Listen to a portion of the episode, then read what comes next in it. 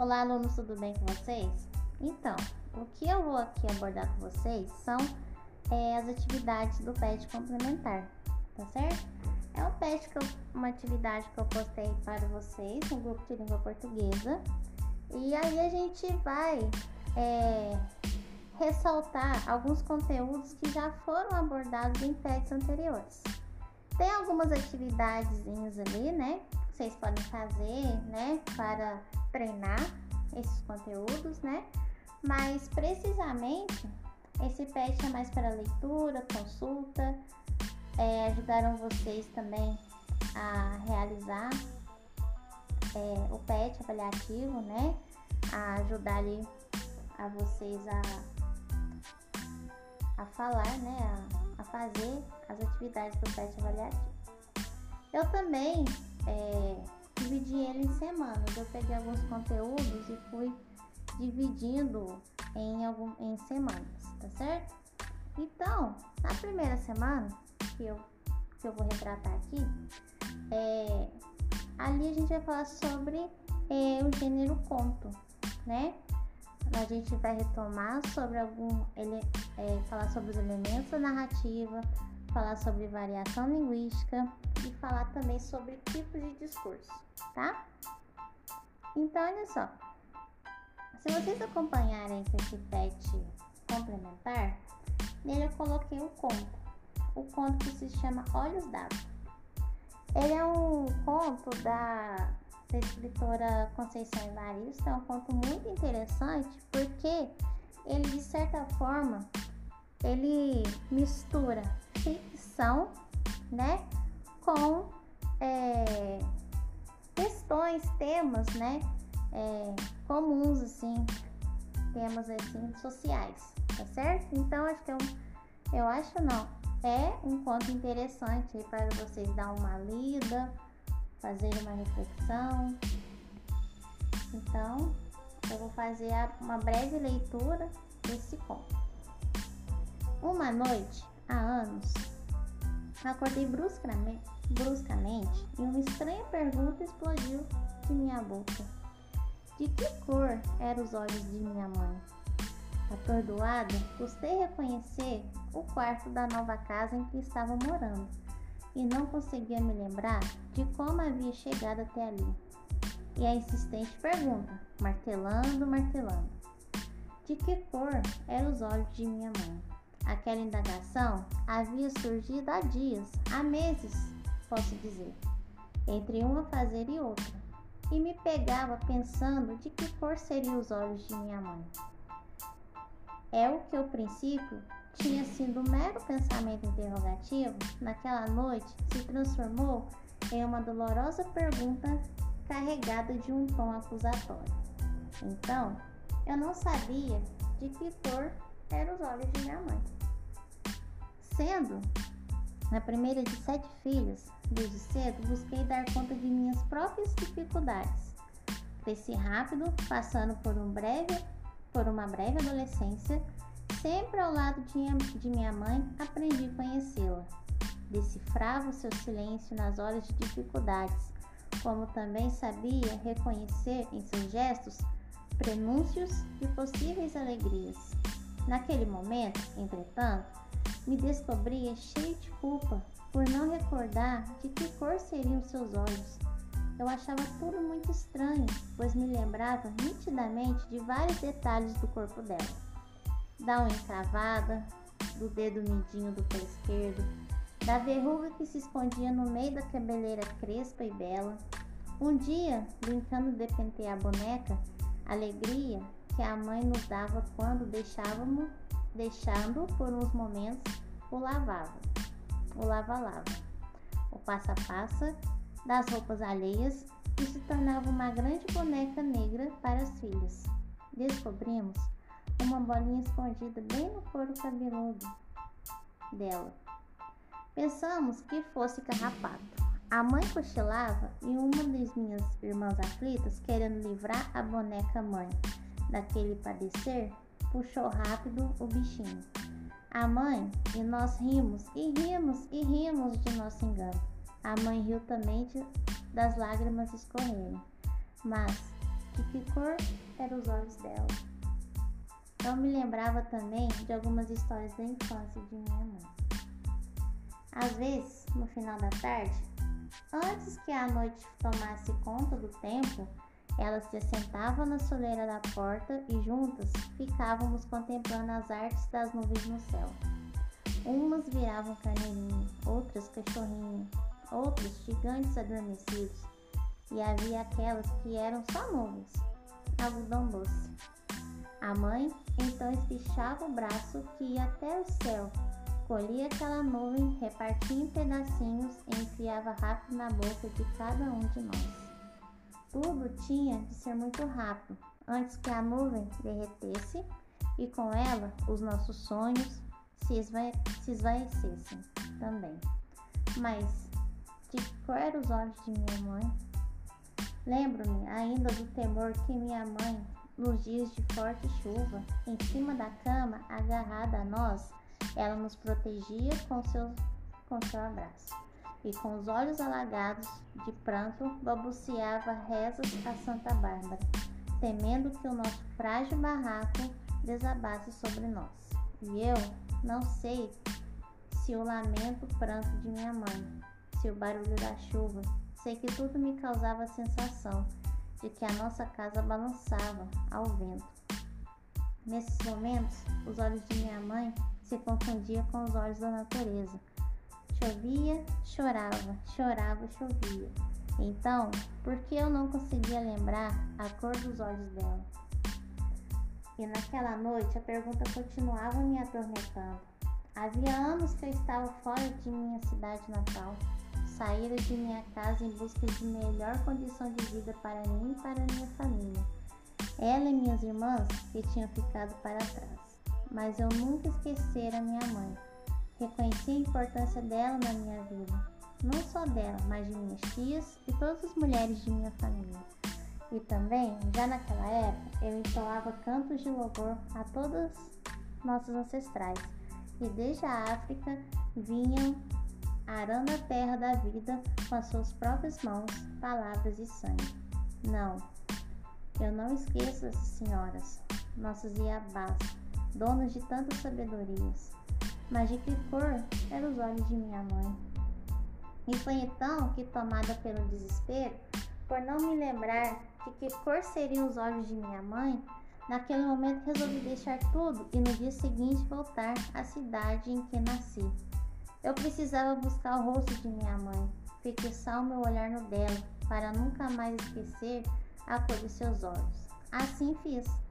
Voltei Aflita, mas satisfeita, vivia a sensação de estar cumprindo um ritual, em que a oferenda aos orixás deveria ser descoberta da cor dos olhos de minha mãe. E quando, após longos dias de viagem para chegar à minha terra, pude contemplar extasiado os olhos de minha mãe, sabem o que vi? Sabem o que vi? Vi só lágrimas e lágrimas. Entretanto, ela sorria feliz mas eram tantas lágrimas que eu me perguntei se minha mãe tinha olhos ou rios caudalosos sobre a face. E só então compreendi. Minha mãe trazia serenamente em si águas correntezas. Por isso, prantos e prantos a enfeitar o seu rosto. A cor dos olhos de minha mãe era a cor de olhos d'água. Águas de mamãe Oxum, rios calmos, mas profundos e enganosos para quem contempla a vida apenas pela superfície. Sim, águas de mamãe Oxum. Abracei a mãe, encostei meu rosto no dela e pedi proteção. Senti as lágrimas dela se misturarem às minhas. Hoje, quando já alcancei a cor dos olhos de minha mãe, tento descobrir a cor dos olhos de minha filha. Faço a brincadeira em que os olhos de uma são o espelho dos olhos da outra e um dia desses me surpreendi com o gesto de minha menina. Quando nós duas estávamos nesse doce jogo, ela tocou suavemente meu rosto, me contemplando intensamente. E quando jogava o olhar dela no meu, perguntou baixinho, mas tão baixinho, como se fosse uma pergunta para ela mesma, ou como se estivesse buscando, encontrando a revelação de um mistério, de um grande segredo. Eu escutei quando, sussurrando, minha filha falou: mas Qual é a cor tão úmida de seus olhos? Então, gente, esse é um conto, né, que chama Olhos d'Água. É um conto muito interessante, né? Lindo, aliás. E acho que vocês vão gostar da leitura dele. Leiam, releiam, debrucem sobre este conto, né? É, é muito interessante esse conto. Então, aí depois, né, tem algumas perguntinhas, né, pra gente fazer essa reflexão. Qual o tipo de narrador do conto, né? Qual o tipo de narrador que há no conto Olhos d'Água? Né? É, a gente percebe ali que o conto ele, ele está em primeira pessoa. A pessoa ela está contando aquela história então, ao mesmo tempo que ela conta, ela narra. Então a gente vê ali que é um, uma espécie de narrador personagem, né? Nós temos o narrador é, observador, né? Que é aquele que apenas conta a, a história, né? E até fica em terceira pessoa, mas nós também temos aquele narrador que participa da história. Você vê isso pelas, pelos verbos, né? Que estão em primeira pessoa, né? Vou pegar um exemplo, né? Lá na última, pode, vocês podem observar isso durante toda a leitura do conto, mas é, observem lá no último parágrafo, né? Quando ela fala que ela faz a brincadeira com a filha, ela, ela fala assim, ó. Faço, faço a brincadeira em que os olhos de uma são espelho da outra e um dia desses me surpreendi. Então, se vocês observarem, é, as ações, né, os verbos são tudo em primeira pessoa. Então, ali a gente vê uma, é um narrador personagem. Identifique a ambientação da história. Onde se passa a história? Onde vocês acham que passa essa história? Será que é ali no poema, né? Eles, vocês conseguem identificar onde é o ambiente nessa história, a gente pode identificar da seguinte maneira, né? É, que parece que ela está, né? Ela começa a falar que um dia veio essa pergunta, ela estava dormindo, veio essa pergunta, né? E nos, afare, nos afazeres do dia a dia, né? Então a gente pode notar, talvez, que a ambientação pode ser numa casa, né? pode acontecer isso, né?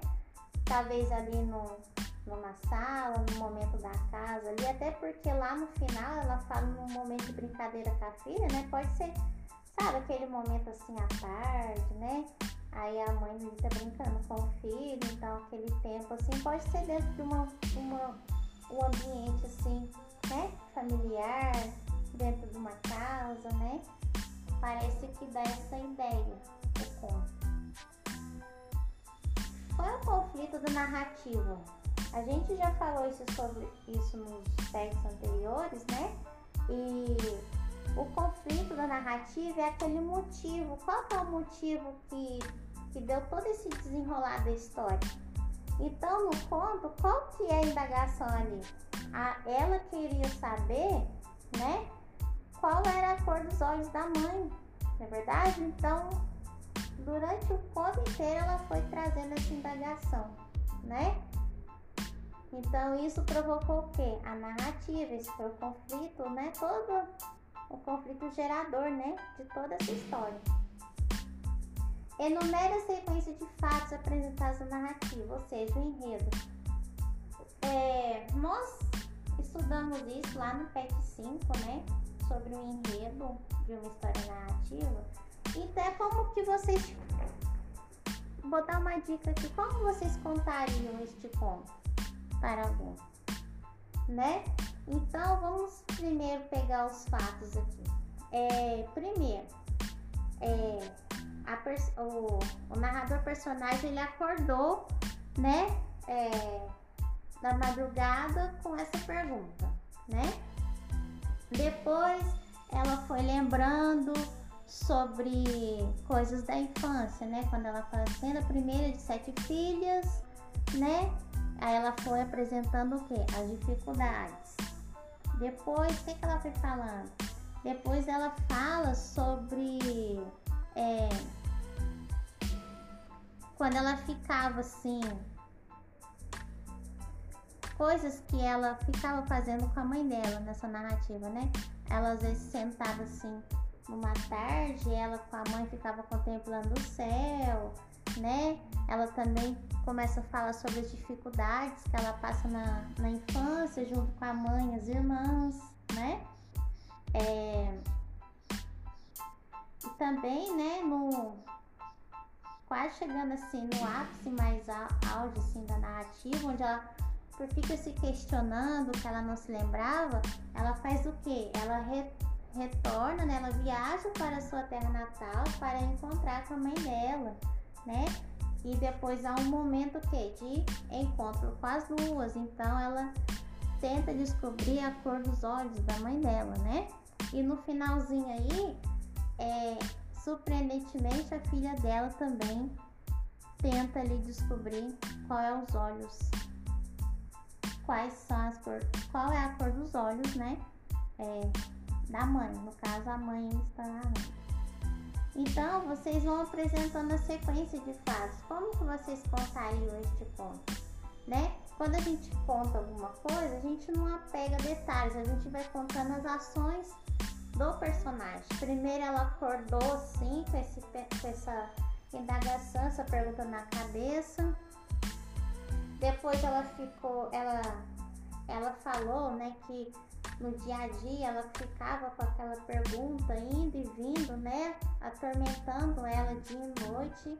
E ela começa a falar sobre a convivência com a mãe, né, com as irmãs, quando elas eram crianças e tudo mais. Aí ela fala das dificuldades dela. E depois o que acontece? Depois ela resolve retorna, retomar sua terra natal para encontrar com a mãe. Né? Então a gente vai colocando aí a sequência dos fatos. Nos contos, o clímax é a parte de maior tensão da narrativa. Em que momento se dá o clímax no conto livre? Então, gente, o clímax é aquele apogeu do conto, é aquele momento da narrativa, né? O seu ponto assim mais auge, né? que é um ponto que está querendo se encaminhar para a solução daquele problema. Nota-se ali, por exemplo, que o momento auge da narrativa é quando ela, ela viaja, né? Ela re, vai retornar à sua terra natal e vai encontrar com a mãe. Aí você viu que ela até, ele até chama o leitor para é, para, essa, para essa busca, né? Ela chama a atenção do leitor para essa busca. Por exemplo, é, naquela frase assim, ó. E quando, após longos dias de viagem para chegar à minha terra, na, à minha terra, pude contemplar extasiados os olhos de, da, de minha mãe. Sabem o que eu vi? Sabem o que eu vi? Então, olha só como ela chama o leitor para o auge da narrativa. Então, a gente vai o quê? A gente vai quase caminhando ali para a solução, né? Ela queria descobrir a cor dos olhos da mãe dela. Esse é o ponto auge ali. Ela até convida o leitor, né, a, a descobrir com ela quais eram os olhos da cor da mãe dela.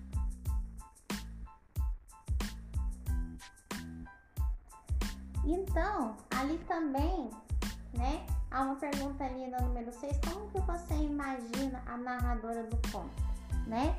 É, você, como eu falei no começo, é um conto que, que, que traz esses ele, elementos ficcionais, né? apesar do conto trazer essa questão da, da ficção, né? Parece uma coisa assim fora do comum, né? É, ele também aborda questões, temas essenciais, temas sociais, né? Você, o conto, ele não é só que ter aquela beleza, ele não, não quer só demonstrar beleza, assim como a poesia também. Ele também quer abordar questões pertinentes às pessoas, à sociedade e tudo mais, tá? E a gente começa a falar sobre o texto narrativo através desse conto. O que, que vocês puderam observar? Que tem personagem, que tem o tempo, o narrador, o espaço, o enredo, né? Então, personagem, né? É todos aqueles que estão ali participando, interagindo, né? Ali na história. Então, ele interage ali até com o leitor. É, o tempo da narrativa, né? É, retrata o momento em que acontecem os fatos. Em qual momento estavam acontecendo os fatos? Era no passado, era no presente? Qual era ali o contexto, né? Da narrativa. Então, o que, que a gente pode pensar aqui? O, tem um certo momento, né? Que a, o narrador, por exemplo, ela tá tentando se lembrar qual eram os olhos da mãe dela, mas o que, que acontece com ela? Ela toma algumas memórias do passado, né? Então ela tenta, ela traz por conto algumas que eu posso chamar de, é, de tempo, né?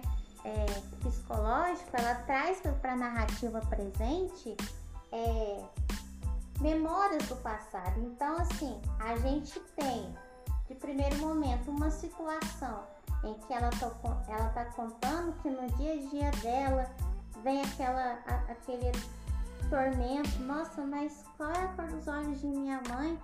Então, mas a, até o momento, ela começa a fazer o quê? Ela retoma algumas memórias do passado, né?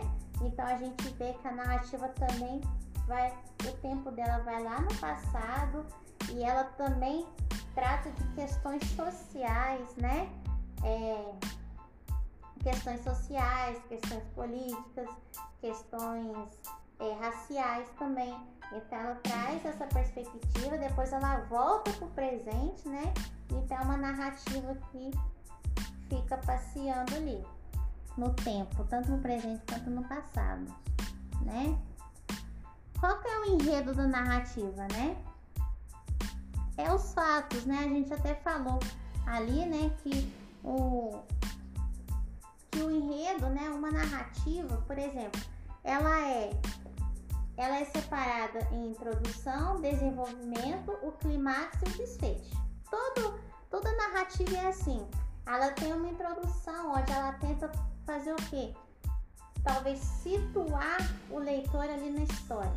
Porém, no conto, isso acontece de uma forma assim, muito rápida, muito curta, né? É, às vezes ele nem fica descrevendo muito, né? O local. Diferente de um romance. Quando vocês pegam para ler um, um romance, um livro assim, né? De um livro assim maior, então a gente que é um romance, né, gente, maior. Um romance é ali talvez o narrador ele fica assim descreve com maior detalhes o local, né, onde acontece ali, descreve quem são os perso personagens, isso sim introduzindo, né, para convidar assim, o leitor para saber quem é quem ali e aonde está acontecendo. No conto, isso é um pouco diferente, né? O narrador, o autor, quem escreve um conto, ele não está preocupado muito em ficar se apegando muito à, à descrição do local. Ele, ele coloca o local.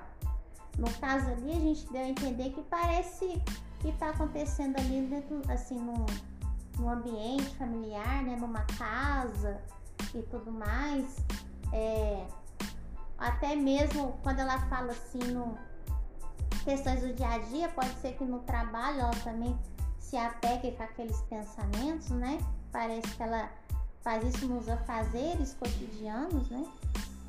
Então, outra questão no enredo é o desenvolvimento, né?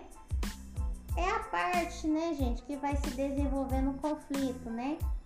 Então a gente tem várias ações. Então ali no desenvolvimento, nesse conto, por exemplo, ela vai apresentando as memórias de infância, ela vai apresentando, né, é, questões atuais, questões do passado. Então ela vai desenvolvendo toda uma narrativa. E a gente tem o clímax, que é o ponto maior, né? O ponto de tensão da narrativa, que eu até comentei aqui com vocês, né? Qual é o ponto maior daquela narrativa Olhos d'Água? É quando ela viaja para a cidade natal, né? Que ela vai reencontrar a mãe. Ela vai reencontrar a mãe e ela fala assim, ela convida o leitor, sabe o que eu vi? Sabe o que eu vi?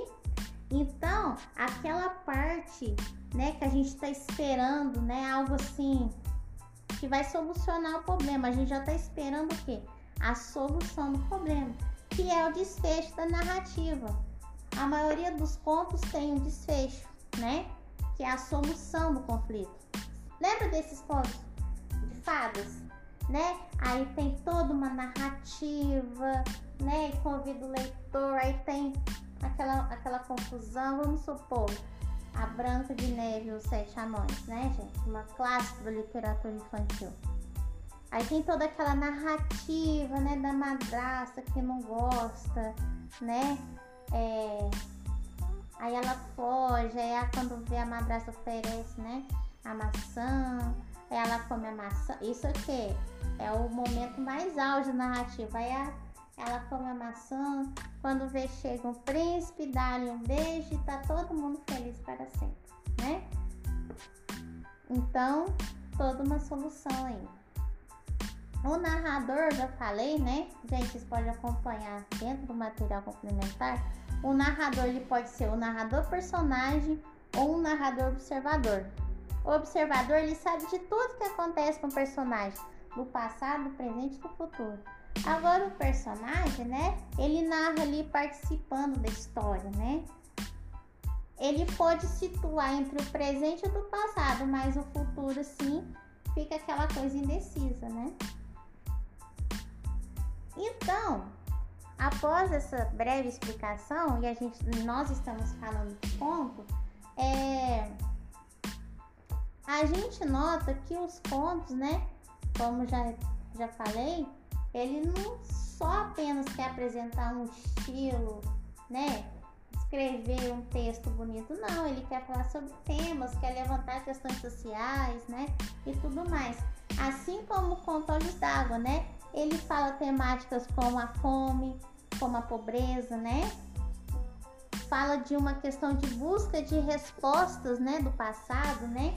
Porque tem uma hora que a, a narradora ela fala assim, que ela se sente culpada por não saber os olhos, a cor dos olhos da mãe dela, né? Ela parece ter um sentimento de culpa, então parece que ela quer buscar isso no passado de alguma forma. Então, olha só. Nós temos vários tipos de contos. Nós temos contos de ação, né?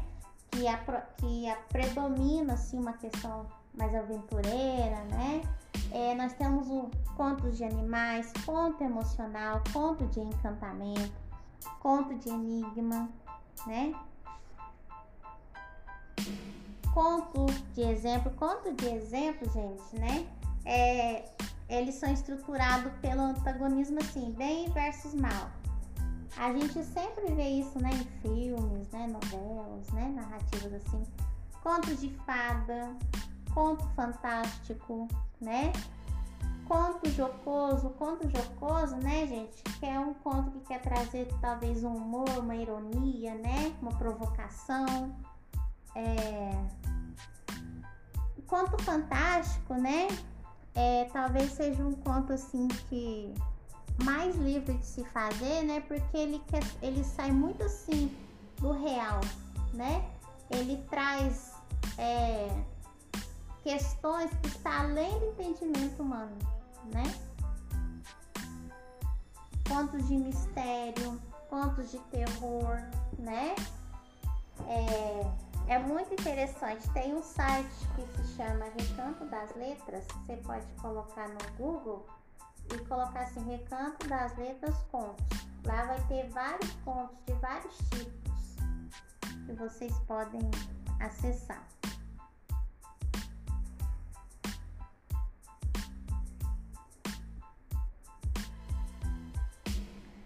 E olha só que interessante, quando, né, é, nós estamos, né, a gente está falando do texto narrativo, né, e uma das questões, né, de, de caracterizar o texto narrativo é trazer a fala dos personagens, né, ou então trazer o pensamento dos personagens. E como que a gente faz isso? Ou a gente faz, né, usando o discurso direto, ou indireto, ou direto livre, ou indireto livre. O que é isso, professora? Olha só. É, vocês estão lendo um conto. Aí o narrador, né, quando está em terceira pessoa, principalmente quando é o narrador observador, ele fala assim, então fulano de tal disse. Aí então ele vai anunciar a fala do personagem. Aí ele coloca disse, dois pontos, embaixo travessão e o personagem fala, tá? Isso eu chamo de discurso direto, porque o próprio personagem está falando, o narrador não está dizendo por ele. Mas pode ser que aconteça que o narrador fale pelo personagem. Aí, no caso, o narrador, né, ele vai usar o discurso indireto e vai falar com as suas próprias palavras, entendendo? Geralmente, esse discurso direto e indireto, ele não tem só é, apenas em, nas narrativas, nos textos argumentativos, né, ou reportagens, notícias, também apresenta esse tipo de discurso. Eu já falei para vocês que é importante vocês saberem o que é discurso direto e indireto para a gente sair um pouco do que? Do plágio, né? Porque olha só, se eu vou lá na internet e tem lá um, um texto interessante e eu quero copiar no meu trabalho, eu não posso sair copiando a informação das pessoas né? Assim, foram elas que construíram aquele texto. Então, eu uso o que? Ou discurso direto ou discurso indireto, né? Porque toda vez no texto narrativo, no, aliás, no texto argumentativo, uma reportagem, né? É um pouquinho diferente do texto narrativo, um pouquinho não, totalmente. Porque olha só, vamos supor que você está escrevendo um artigo, um artigo de opinião é, tá falando sobre uso de máscaras, tá? Aí você foi lá no, no Google e ah, eu quero ver o que, que tem para incrementar meu texto. Então tá, aí você foi lá no Google e achou um, uma reportagem no portal da Globo do G1.com. Beleza. Mas o que, que você tem que falar? Se você quer pegar uma parte daquele texto e trazer para dentro do, do seu texto, você tem que citar a fonte. Se tiver, por exemplo, o nome do jornalista lá, você fala assim: vamos supor que o jornalista se chama é, Juan Júnior. Então você fala assim: segundo Júnior, do portal de notícias da Globo, falou que, ou discorreu, ou transcreveu né, que o uso da máscara é essenciais. O repórter também trouxe a conhecimento é, a fala de um infectologista. Tá vendo? Eu, te, eu tô praticamente fazendo um resumo, né? Entre aspas, é, do que esse jornalista escreveu lá no texto dele. Eu tô fazendo isso dentro do meu texto, mas eu tô fazendo o quê? Eu citei a fonte, segundo quem? Segundo o jornalista Juan Júnior do portal. Foi ele quem disse, não fui eu que estou dizendo isso. Então eu tenho que fazer essa citação, né? É... Agora vamos supor, isso eu falo de uma forma indireta. Agora vamos supor que eu quero pegar exatamente o que está lá nesse, nesse site e colocar no meu texto. Aí eu tenho que colocar entre aspas. Aí eu falo assim, segundo o jornalista Juan, aspas. Aí eu copio tudo que ele falou lá, exatamente como ele falou. Com as vírgulas, com os pontos, com o que tiver grifado, exatamente coloco no meu texto. Fecha aspas, né? E pronto. Só que eu, antes eu citei assim, segundo o jornalista, segundo o jornalista Juan Júnior, do portal da Globo é, falou que aí eu coloco entre aspas, coloco tudo que ele escreveu, fecha aspas e continuo meu texto, tá? Ah, quero colocar colocar mais coisas lá desse portal? Faz a mesma coisa. Ou então você pode até dizer com as suas palavras o que ele disse, mas isso, nesse caso, eu falo que é o discurso indireto, que é aquele primeiro exemplo que eu dei para vocês. Que vocês podem ir lá no site, ler o texto. Ah, isso aqui é interessante, eu gostei, vou colocar no meu texto. Mas vocês têm que fazer o que? Citar a fonte. Mesmo que você vai falar com as suas palavras. Porque a gente não tira texto sim da nossa imaginação, é porque a gente já viu em algum lugar. Entendeu? Eu sempre falo isso para vocês. E vocês ainda continuam mandando cópia na internet. Tá? Então vamos se atentar com isso, tá certo? Então, no texto, é, o discurso direto e indireto, no, no texto, sim, é, que não é literário, né? Vamos supor, no, numa reportagem, num artigo de opinião, né? Ele é visto de um jeito. Agora no texto narrativo, não é verdade? Ele vem um pouquinho diferenciado, né? Porque lá no discurso, no texto narrativo, como o conto, né? O romance, a novela, o próprio personagem ele vai falar Nesse caso, vou usar o quê? Ou aspas ou travessão, né? Peguem um livro aí na casa de vocês aí, né? Até o livro didático, olha, olha os textos que estão lá. Texto de conto ou alguma coisa assim. A fala dos personagens tem um travessão e a fala dele. O discurso indireto, né? O narrador, ele vai fazer o quê? Ele vai interferir na fala do personagem né? O narrador ele já vai falar pelo personagem, então não vai ter. É igual eu falei lá no texto, o narrador vai falar com as palavras dele, a fala do personagem.